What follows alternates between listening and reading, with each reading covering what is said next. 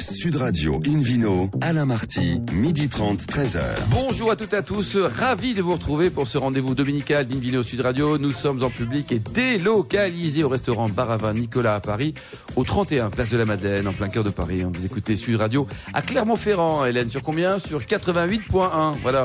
On peut se retrouver sur notre page Facebook. Aujourd'hui, un menu qui prêche, comme d'habitude, la consommation modérée et responsable avec l'appellation Janière, les vignes non greffées, la 22 deuxième percée du vin jaune et le vidéo quiz pour gagner un beau cadeau en jouant sur invinoradio.fm. À mes côtés, les voix féminines de cette émission, elles sont mignonnes comme tout. Hélène, Hélène Pio et Frédéric Carmine, bonjour mesdames, vous allez bien? Bonjour. Ainsi que mes deux complices masculins, l'anglais David Cobol et Philippe Formac. Bonjour messieurs. Hello. Eh oui, Bonjour, comment ça va? Alors pour commencer cette émission, on retrouve Hélène Pio, Hélène Pio, qui est journaliste au magazine Régal, qui est venue avec un garçon juste génial. hein. Il est vigneron et président de- du club des vignerons lauréats. Thomas Le Gris de la Salle. Bonjour Thomas. Bonjour à tous. Alors Hélène, allez-y, puis arrêtez de plaisanter avec Frédéric. Hélène, je vous en prie. Oui. C'est vrai, donc c'est ben, j'ai entre copines, vous savez. Bah oui. Euh, alors, donc, Thomas, bonjour. Vous êtes euh, euh, ingénieur agronome. Vous êtes issu d'une longue lignée de vignerons dans l'entre-deux-mer, euh, où votre famille possède un château depuis 1810. Euh, et, et en plus de tout ce que vous faites euh, à la propriété, non pas depuis 1810, vous êtes arrivé un petit peu après, en 2008. Oui. Euh, vous êtes donc également le président du club des vignerons lauréats. Donc lauréat de qui, de quoi? Alors lauréat, c'est évidemment, c'est- inscrit dans le nom du club. C'est lauréat, à l'époque, c'était écrit en 82, c'est une vieille association de vignerons. On était, ils étaient, puisque c'était les générations du dessus, ils étaient lauréats du concours général agricole de Paris, qui était à l'époque, et Philippe Forbrac doit le savoir, une des seules références qualitatives en France, il y a, Ah oui. il y a presque 40 ans. C'est vrai, je J'étais, j'étais pas tout à fait né. euh, Il n'y avait pas de magazine, il n'y avait pas Moi, de... pas tout à fait non plus, mais bon. Voilà, voilà. Il n'y avait pas beaucoup de choses euh, qui faisaient Il y a référence que David à Cobol qui était là, hein, hein, David. Donc du oui, concours général école de Paris.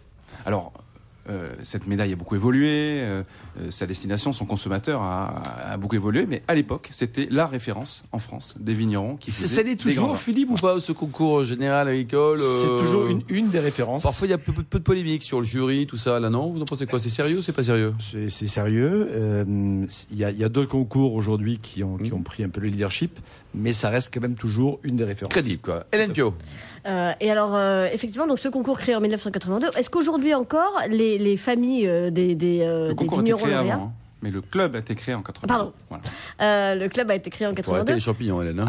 Ouais, Allez, et avec modération. toujours. Euh, est-ce qu'aujourd'hui encore, euh, il faut impérativement avoir une médaille euh, de, du comité agricole pour euh, pouvoir être. Euh, Alors voilà, c'est toujours être dans nos le club statuts. C'est Hum. c'est écrit dans le marbre, hein, on modifie pas tout tous les jours, mais euh, ce n'est pas la seule raison pour entrer dans le club. Ce qui rentre euh, en compte euh, parmi euh, les différentes raisons, c'est euh, la cooptation de vignerons du club, ça c'est impératif, euh, que les vignerons soient réputés dans leur région, évidemment, euh, qu'ils aient d'autres distinctions que le concours général école de Paris, puisque beaucoup de vignerons ne le présentent plus ou pas. Donc aujourd'hui, c'est complété C'est un avec beaucoup club de choses. hyper fermé, quoi, Hélène. hein. On est, on est 42 membres. euh, alors, ça tourne un petit peu. Certains s'en vont, certains rentrent, mais c'est quand même relativement fermé, relativement stable. On est aujourd'hui Que euh, des Français. que des Français. C'est un choix, ça. C'est un choix. C'est écrit aussi dans les statuts. Ouais. Des producteurs de vin et d'eau de vie. Et on est plusieurs membres à être déjà à la troisième génération. Effectivement. Donc, Alors, Mon me- grand-père et d'autres ont fait Mhm. partie des fondateurs euh, il y, a, il y a une quarantaine d'années. Et donc on a ce côté qui est très familial, très ancré. C'est exclusivement des vignerons qui travaillent en famille, qui sont derrière leur table. Eux, il y est aussi marqué dans les statuts, en général, sauf excuse, que c'est le vigneron lui-même qui est derrière sa table, qui parle de ses vins et qui les vend sur place. Donc c'est destiné aux particuliers, vente à emporter. Quand vous dites derrière, derrière leur table, vous faites effectivement allusion au, au salon euh, euh, que vous faites plusieurs fois par an.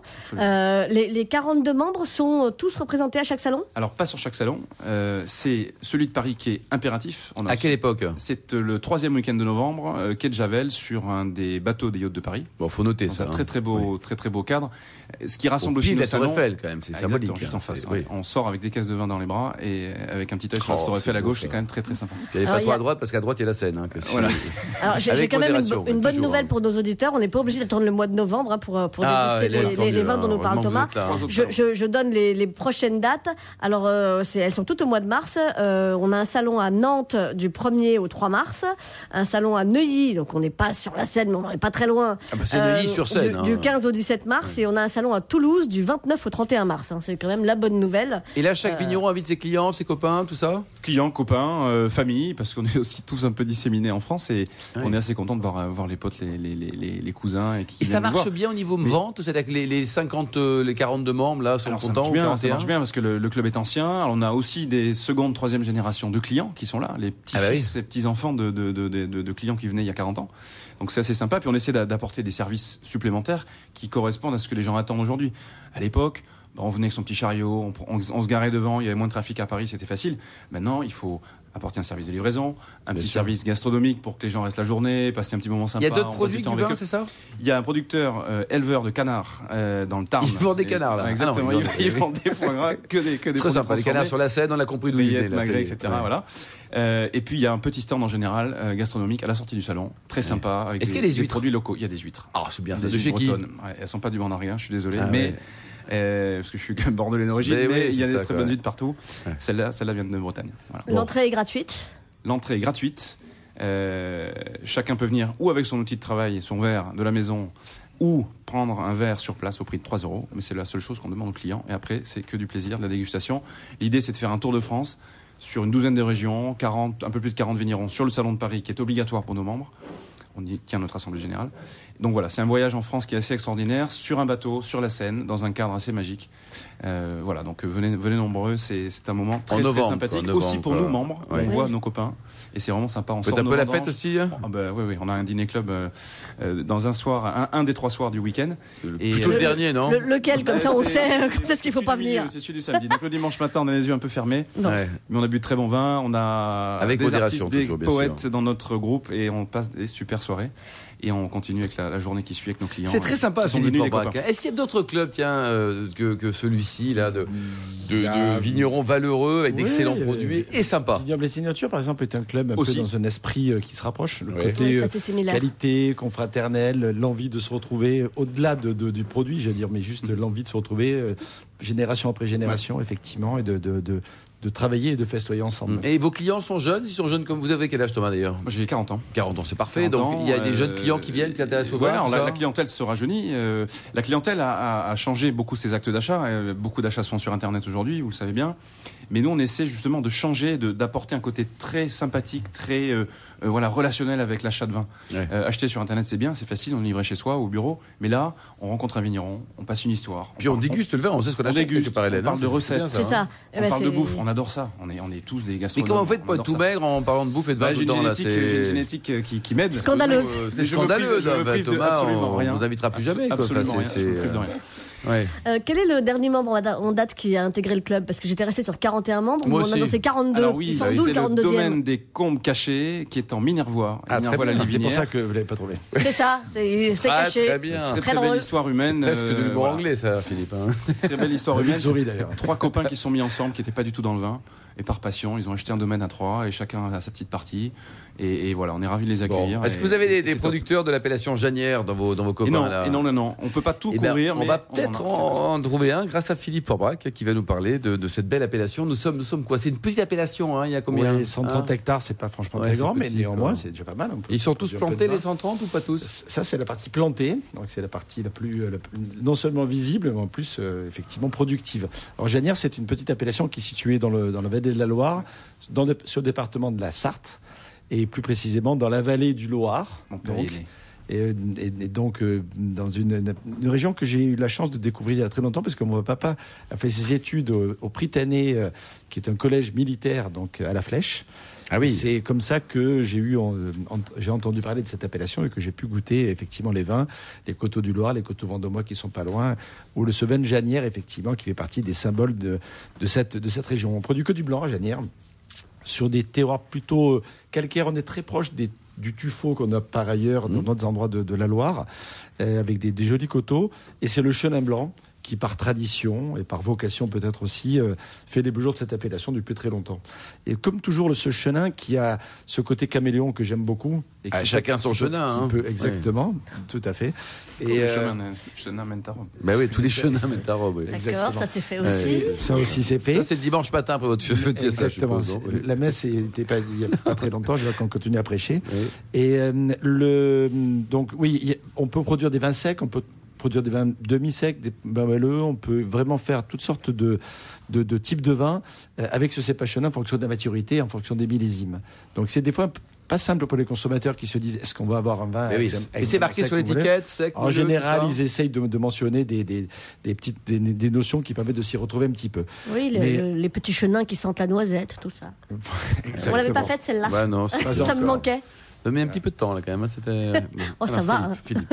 On est dimanche. Voilà. Mais si vous avez, Oui. c'est- c'est l'heure, hein, si vous avez envie de, de prendre un verre d'apéritif, n'hésitez pas à prendre un chenin de, de Janière sec, par exemple. C'est un merveilleux vin d'apéritif. Il y a toujours ce côté acidulé particulier propre au cépage chenin, euh, qui, qui parfois est un peu euh, Troublant. incisif. Mm. hein, voilà. Mais il faut l'assagir un peu en prenant, par exemple, euh, un vin qui a un an ou deux, plutôt que de prendre juste le vin de l'année. Ou alors prendre effectivement avec un petit peu de résiduel pour adoucir l'ensemble au niveau Et du le palais. moelleux se peut se conserver longtemps, Philippe, ou pareil euh, d'autant plus qu'il est concentré en sucre, il, a- il a un pouvoir de conservation effectivement plus, plus important. Les secs se consomment en général, euh, même si ça peut aller au-delà, mais dans, dans les 5 ans, il faut bien, c'est bien de les boire.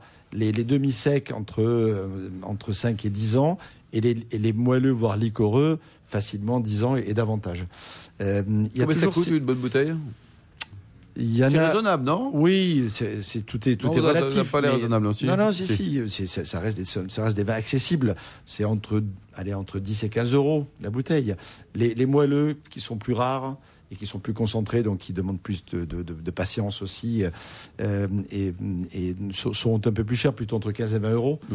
Mais ça reste quand même des vins intéressants, originaux, inattendus, Mm. euh, surprenants pour les consommateurs. Donc c'est une bonne idée justement d'approche sur des vins. Quelques vignerons, peut-être, Philippe, à ne pas louper, qui ne sont pas encore dans votre club, Thomas, mais ils vont, ils vont y arriver. Joël hein. Gigou, ça fait partie un peu des, des références. François, François Fresneau, Pascal Janvier, euh, Éric Nicolas euh, et, et Christine de, de, de Mienville, que j'aime beaucoup, qui est en même temps professeur d'onologie à la faculté de d'Angers et qui produit une petite production donc euh, locale de Janière qui est assez remarquable. Température de service, pas trop froid quand même. hein. Alors sur les vins secs, euh, autour de, non pas, pas trop froid, 8, 8, à, 8 à 9 degrés.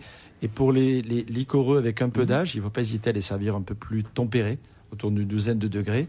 On est, c'est un peu tard dans, dans la saison pour euh, encore trouver des galettes, quoique. Ah, quoique, mais si sur effectivement des jolis d'abord. feuilletés et des amandes, ça va particulièrement C'est le bien. dernier week-end. Merci beaucoup Philippe Aubrac, l'an dernier. Merci à tous. Dans un instant, retour chez Nicolas pour le Ville Quiz en jouant sur invinoradio.fm. Et puis ensuite, nous abordons un, un sujet qui est un peu technique, hein, mais capital, les greffes sur les pieds de vigne. À tout de suite. Sud Radio Invino, Alain Marty, midi 30, 13h. Retour au restaurant Bar à Vin Nicolas. Nous sommes à Paris au 31 Place de la Madeleine pour cette émission en public et délocalisée avec euh, The Hélène Pio et le Vino Quiz Hélène. Donc je vous rappelle le principe, chaque semaine nous vous poserons une question sur le vin et le vainqueur gagne un très beau cadeau, un abonnement de 6 mois au magazine Terre de Vin. Voici la question de ce week-end. La gamme de vins des caves Nisa a la particularité d'être déclinée de plusieurs manières. Réponse A, par région, par accord mets et vins et par moment de vie. Réponse B, par région, par millésime et par prix. Ou réponse C, par région, par arôme et par cépage. Faut bien réfléchir là. hein. Oui. Pour répondre et gagner un abonnement de 6 mois au magazine Terre de Vin, rendez-vous toute la semaine sur le site invinoradio.fm, rubrique Vino Quiz, et le gagnant sera tiré au sort parmi les bonnes réponses. Merci beaucoup Hélène Pio. Invino Sud Radio retrouve euh, David Cobol, le cofondateur de l'Académie du vin de Paris, pour disserter sur les, les pieds de vigne. C'est le pied, hein Oui, c'est le pied. Euh, et les pieds ont, ont un problème, en tout cas ont eu et ont toujours, euh, d'une manière endémique, un sacré problème parce que les pieds de vigne indo-européennes, euh, l'espèce, non pas le, non pas la variété. La variété, c'est le cépage. Au-dessus, dans l'arbre botanique, euh, vous avez l'espèce, s'appelle Vitis vinifera. Et cette espèce euh, n'avait pas de résistance à une petite aphide qui s'appelle Phylloxera vastatrix, qui, comme toutes les bonnes choses sur cette terre, est arrivée des États-Unis. Euh, euh, mais Déjà Donald Trump Ouais, ouais, ouais, déjà, ouais. C'est une espèce de petit Donald Trump qui fait des, des tunnels dans le sol et qui, qui grignote les racines et qui injecte une espèce de substance qui tue la Ça fait racine. très et donc, très peur ce que vous et racontez. donc, qui tue la plante. Alors, cette, euh, elle, a, elle a une vie, une partie dans le sol, une partie dans l'air, mais c'est dans sa vie dans le sol où elle fait des ravages.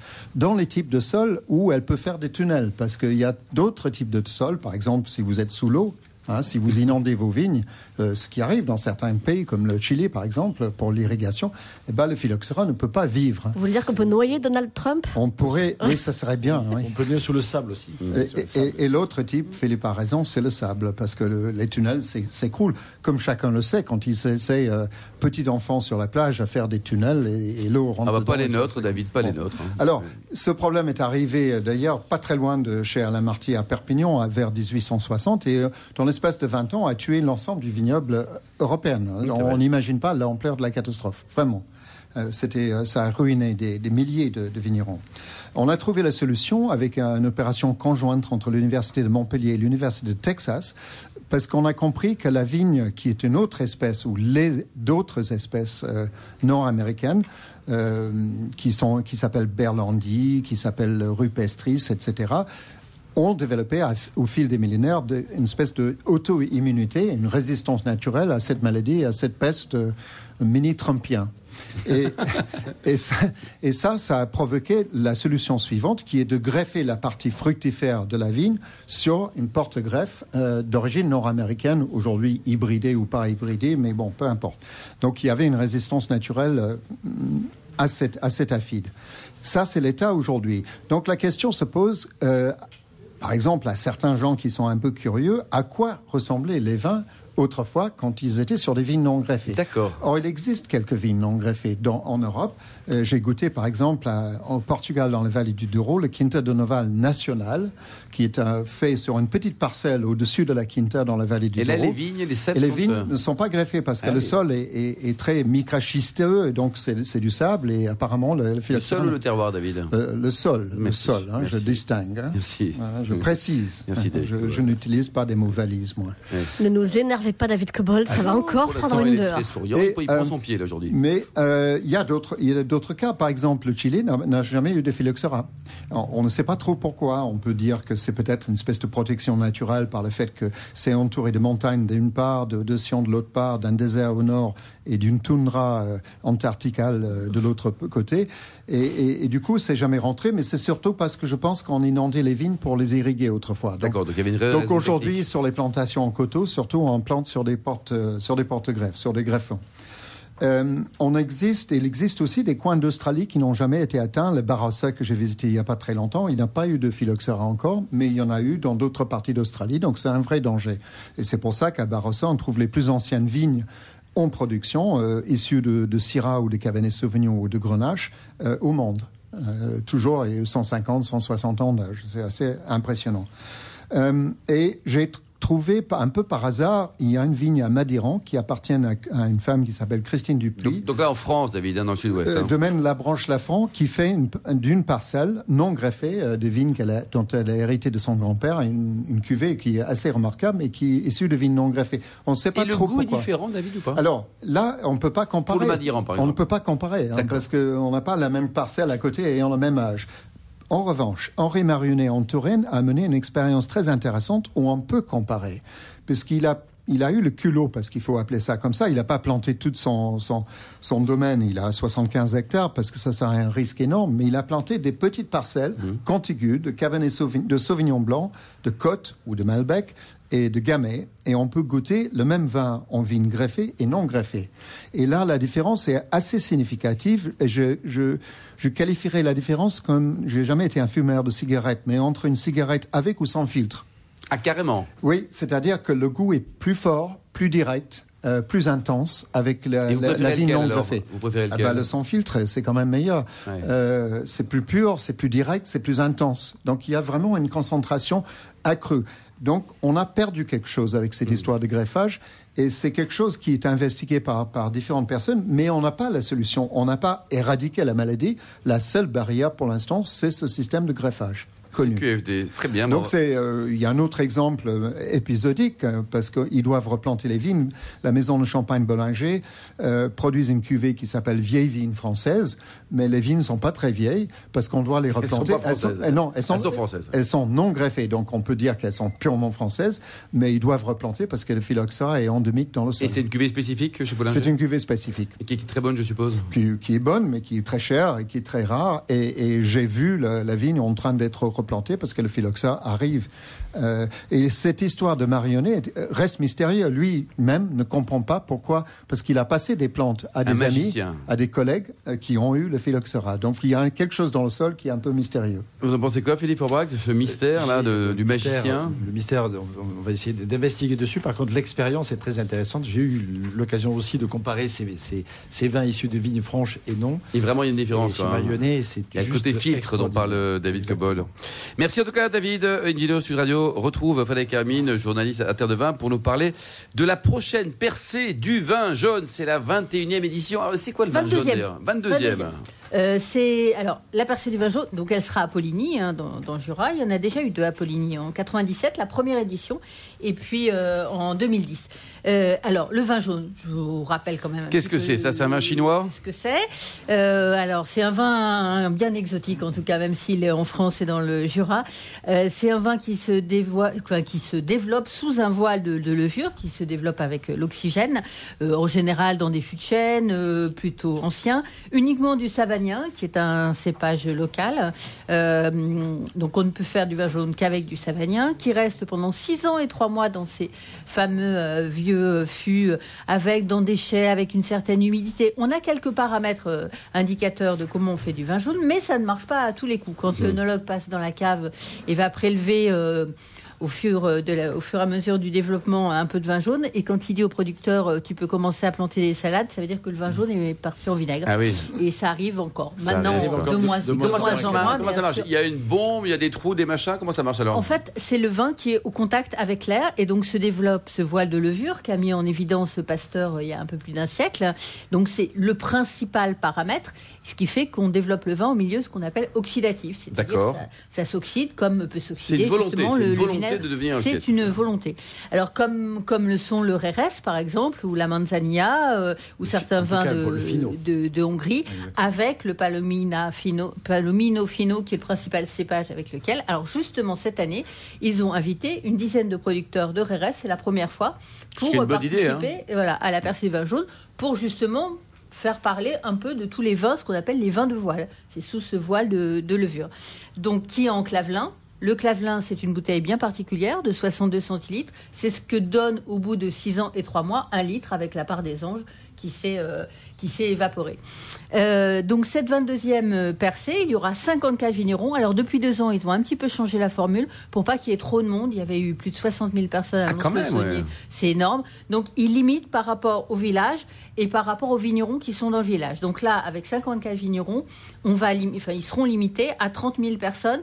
Tous les billets sont uniquement en pré-vente. Ils ont augmenté aussi les prix depuis deux ans. Combien de ça coûte? 14 à 20 euros maintenant par jour pour une dizaine de dégustations, le ticket dégustation. C'est pas donné quand même, non? C'est pas donné, mais sachant qu'une Ah. bouteille de vin jaune, ça, c'est au moins à 25-30 euros. Oui, donc c'est vrai, C'est pas rien. Alors, sachant quoi. aussi que le vin jaune, c'est seulement 4,5% de la production du Jura. Et ça se consomme avec quoi, Frédéric? Alors, évidemment, avec du comté, il n'y a rien de meilleur. Euh, un Vin jaune, comté, il n'y a même pas besoin d'aller chercher autre chose. Oui.